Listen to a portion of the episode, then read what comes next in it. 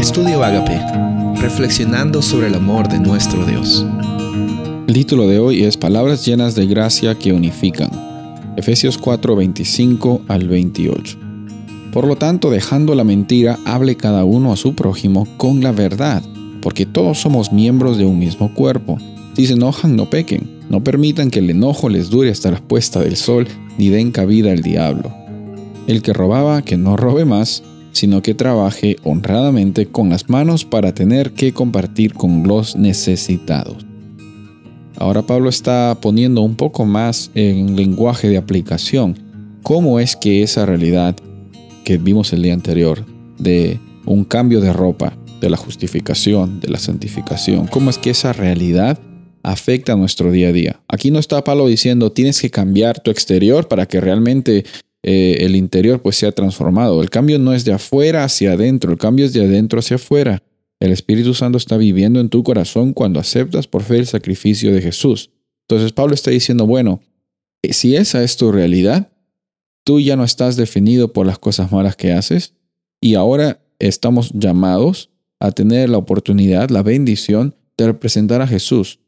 Nosotros representamos a Jesús con nuestra vida de amor, hacia las personas que están alrededor nuestro, con la oportunidad de no, eh, no estar eh, destruyendo la vida de mis vecinos o de mis familiares o mis seres queridos, sino edificando. Y aquí nos menciona que eh, el enojo no tiene que ser una realidad que esté permanente en nuestros corazones.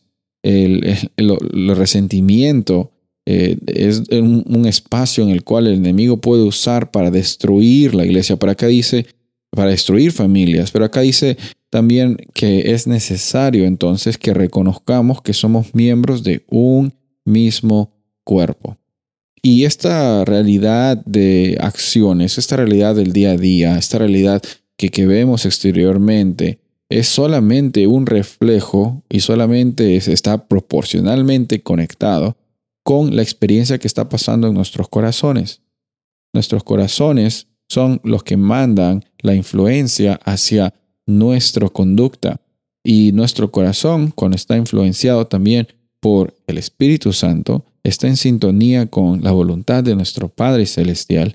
Ya no estamos pensando en las cosas que tenemos que hacer o que no hacer. Incluso en los tropiezos ya no estamos pensando que pues la hemos malogrado, que ya no tenemos solución, que ya no existe salvación para nosotros. No, aceptamos nuestra responsabilidad en las acciones erróneas.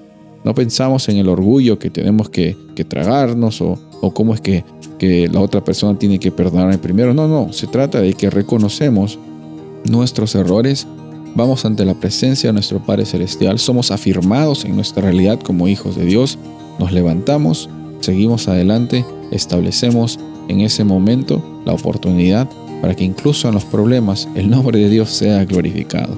Soy el pastor Rubén Casabona y deseo que tengas un día bendecido.